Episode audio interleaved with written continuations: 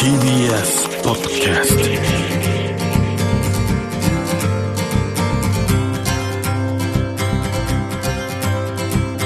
おはようございます。石川みのるです。日曜日のこの時間関東2500個の酪農家の皆さんの協力でお送りするこの番組。6月は牛乳月間。絞りたての話題をお届けします。石川みのる。Dairy Life TBS ラジオをお聞きの皆さんおはようございます埼玉県日高市加藤牧場バッフィーの加藤です。加藤牧場は都心から近くて大体1時間ぐらいで着けるところなんですけれどもホルスタインが180頭ぐらいいます。触れ合いができたり羊などもいて広場があって小さいお子様なども楽しめるようになっております、えっと、加藤牧場の牛乳はノンホモの低温殺菌されてるんですけれども一番絞りたてに近いという牛乳ですね。加藤牧場の方に東京から来られる方も普段多いんですけれども今回1日限定で駒沢のプリティシングスさんでカフェオレで提供されるということなのでぜひ皆さん味わってください。石川さん先日はありがとうございました。えっとまたぜひうちの方にも遊びに来ていただいてこれからも新商品出してますのでぜひ食べに来てくださいね。加藤さんありがとうございました。新商品ですってもう行きたくなってしまいますけども。6月は牛乳月間ということで先週から週替わりで牧場直送牛乳を使ったカフェオレを駒沢のコーヒーショッププリティシングスで販売しています。日曜日限定です。で今日が今伺った埼玉県日高市の加藤牧場ノンホモ低温殺菌牛乳なんですけども先週はね北島牧場町田の直送牛乳だったんですけれどもこれね本当に僕あのカフェオレって実はあんまり普段飲まなくて両方薄まっちゃうような気がしてたんですけれどもプレティシングスさんのコーヒーは本当にこうリッチな味わいがあるんで正直そこにしっかりした味わいのミルクを合わせたら喧嘩しちゃってまたこれもどうなのかなって心配してたんですが本当にいもの同士ってのはこれすごくて相乗効果でお互い高め合って次のレベルのね美味しさに達してる気がしたので今回の加藤牧場もまた違ったレベルが楽しめると思うのでぜひ味わってみてください、まあ、こんな美味しい牛乳を使ってくださっている酪農家さんたちが今こう大変な状況にね今いろんな生産をされている方たち大変だと思うんですけども酪農家の皆さんも大変です。特に餌の飼料代これが世界中で高騰してます。でこれによって、まあ、キューバで牛乳が手に入らなくなってしまったという話をこの前させてもらいましたけど、まあ、イギリスの組合によると餌代はイギリスで過去2年間で70%も高騰しています。そのために小売りの牛乳の価格はすでに12%以上上がっていてこのままいくと50%の値上げまで到達しちゃうと。でハイパーインフレに対してミルクだけ値上げしないということをしていると、まあ、イギリスから酪農家がいなくなってしまうということになるんですよとイギリスのニュースも伝えていたんですけども、まあ、アメリカでも同様に卸売の値段で38%アップしていて小売でも15%アップしています。生産者を守るためにも値上げを認めて同時に需要もキープしないと食料生産は守れないと。いわゆるこうフェアトレードが必要だということなんですけどもまあ、日本では一方ですね生産コストが上がってもそれを小売価格に転嫁できないシステムになってます。でこれは年度初頭に生産者の組合と牛乳を買い上げる乳業メーカーが価格交渉をして1年分の価格を決定して据え置くからなんですね、まあ、これ野球のこう年契約みたいな。で価格を安定してくれる一方で現在のような緊急の不足の事態には対応できずコストは生産者だけが負担することになってしまっていると。でコロナ禍とかウクライナの、ね、侵攻という非常事態が続いている中で日本の酪農経営が今危機に瀕してしまっているという状況の中で今回、特別にですね現在コストが1キロあたり25円増えていっている中そこで入荷1キロあたりにつき15円およそ10%の緊急の値上げ交渉を特別に年度途中で乳業メーカーに申し出る決断を生産者団体が今回したということはこれ結構ねやっぱ勇気がいることで途中からギャラ上げてくれっていうのと同じような感じなのででもやらざるを得ないと。え乳業メーカーは消費者の理解が得られないんじゃないかと懸念しているようで交渉は難航しそうだということなんですけども値上げは誰だって辛いです。でも大変な時は誰かにその負担を押し付けるだけじゃなくてみんなで負担し合うんだということぐらいは今の僕ね消費者は理解していると思うんですよね、まあ、値上げをせずにこのまま生産者だけが負担し続ければさらに廃業が増えて結局自分たちも飲めなくなっちゃうと。消費者が生産者を守って共に日本の食を守ってフェアトレードとしての正当な対価を払い続けていつまでも美味しいカフェオレを飲み続けていたいと思う消費者がいることも分かってほしいです石川稔 Dairy Life. Dairy Life. Dairy Life.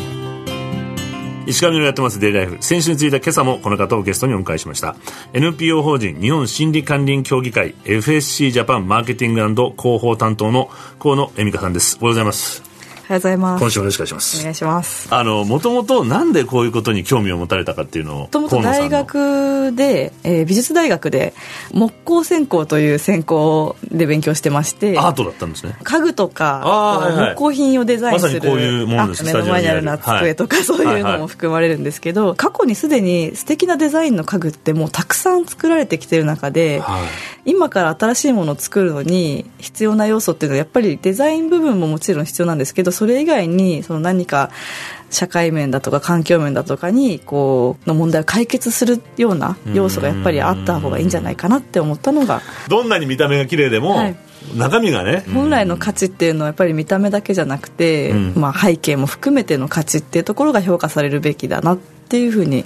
思いましたね。この FSC がどういう経緯で始まったんですか？FSC が設立したのは1994年なんですね、うん、その前の1980年ぐらいから熱帯地域の木材がその環境破壊だったりとか、人権侵害につながっているものがあのたくさん生産されて商品として出回ってるっていうことが、まあ、話題になってまして、熱帯の地域から産出された木材をもう買うのやめましょうっていう不買運動が最初起こった。オラウータンを救えみたいな。そういう、ね、あの活動ですね、はいはい、その地域でもちゃんと管理している方々もいらっしゃるわけなんですよ森林を。熱帯産だっていうことだけで買ってもらえないってなると、うん、じゃあせっかくちゃんと管理しても買ってもらえないんだったら、うん、もう森林伐採してパームの農園にしちゃおうとか、うん、違う使い道に土地を使っちゃおうということで、森林が減っていくっていう動きにまた戻ってしまうと、でそこでじゃあちゃんと管理されているものとそうじゃないものを区別できる仕組みを作る必要があるよねっていう機運が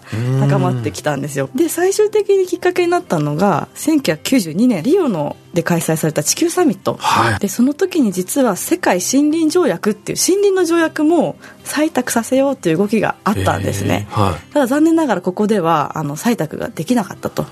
いうことでじゃあ民間でまずはそういうルールを作ってできるところから取り組んでいきましょうということで生まれたのがこの FSC というまあ、そういう過程の中で森林で働く人の雇用を生んだりとか、医療とか学校とか、そういうところにもいい働きになってくるんじゃないかなって今思ったんですけど、はい、今後の事例なんですけど日本の林業だと自宅から働きに出かけると思うんですけど、はい、アフリカなんかでの林業地だと働く人ごと引っ越してきて森の近くにキャンプ地を作ってそこで暮らしながらお仕事されてるっていうケースがあるんですね。働いてる方たちも途中で病気になったり怪我したりとかっていうのもあるので、うん医療にアクセスできるように診療施設がそのキャンプ地にちゃんとあるかどうかっていうところもチェックポイントになってくるので今後でその認証の取っている森と認証取ってないエリアで同じく林業やってるところを比較して見ていくと明らかに認証取ってるところの方が医療へのアクセスのパーセンテージが高くなってるっていう結果が出てますね。例えばでも森林でこう伐採をしちゃったとその後ってどうするんですか？木の種類にもよるんですけれども、うん、日本でいうと杉とかヒノキみたいな針葉樹は基本的に人がまた植え直すんですね、うん、広葉樹天然更新っていうんですけどまた自然に生えてくるのを待つっていう方法があって、まあ、そのどちらかの形で必ず FSC の場合には、森林が再生できるようにちゃんとやっていかなきゃいけないですよっていうルールを作ってます。先ほど伺ったその野生生物どういうことが起きたりしてるんですか？例えば。陸上に生息する生き物の、うん、えっと、約8割が森林に生息してるって言われてるんですね。まあ、その森林がなくなっていくっていうことはやっぱりそういう生き物たちが住みかが奪われていくということになりますし、人間が直接影響する問題としては林業するっていうことは森の中に道を作っていくことになるんですね。密漁者も入りやすくなる。なるほど。アクセスしやすくなっちゃうんだ、はい、あとは人間がそこで農業を例えば営んでる時に、うん、住処奪われて餌を探し求めてやってきた動物が、うん、今までだったら森の中でそういうのを調達できたものが、うん、それが人間の農地に出てきてしまうと。あの貴重な野生生物なんですけど一方で害獣だからっていうことで毒殺してしまったりとか。考えたらそうやって野生生物と人間が接する機会が増えてきちゃうと今まさにコロナっていう、はい感染症の蔓延っていうのも森林破壊が原因となっているというふうに言われております。そこでこう暮らしてる人々への影響っていうのは何かあったりしますか、はい、森林をに依存して生活している方たちではたくさん、はいはい、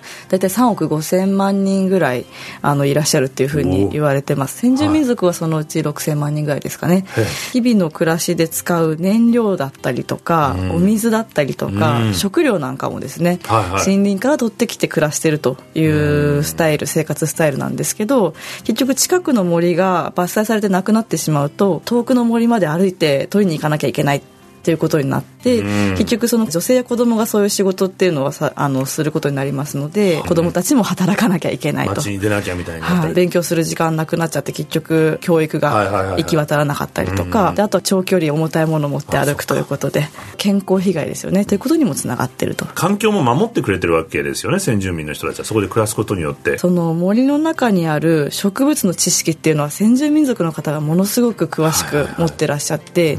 で例えばそこで研究をしようとしたりするにはあの先住民族の方の知恵を借りなければもうできないっていうふうに言われてます。あとはあの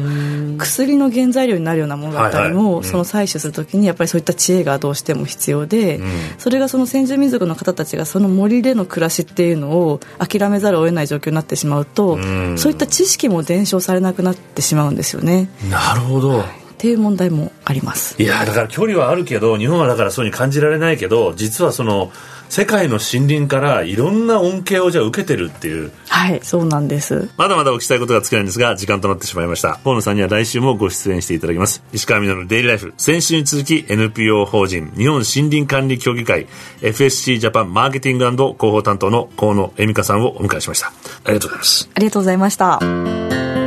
石川稔 Dairy Life. Dairy Life. Dairy Life.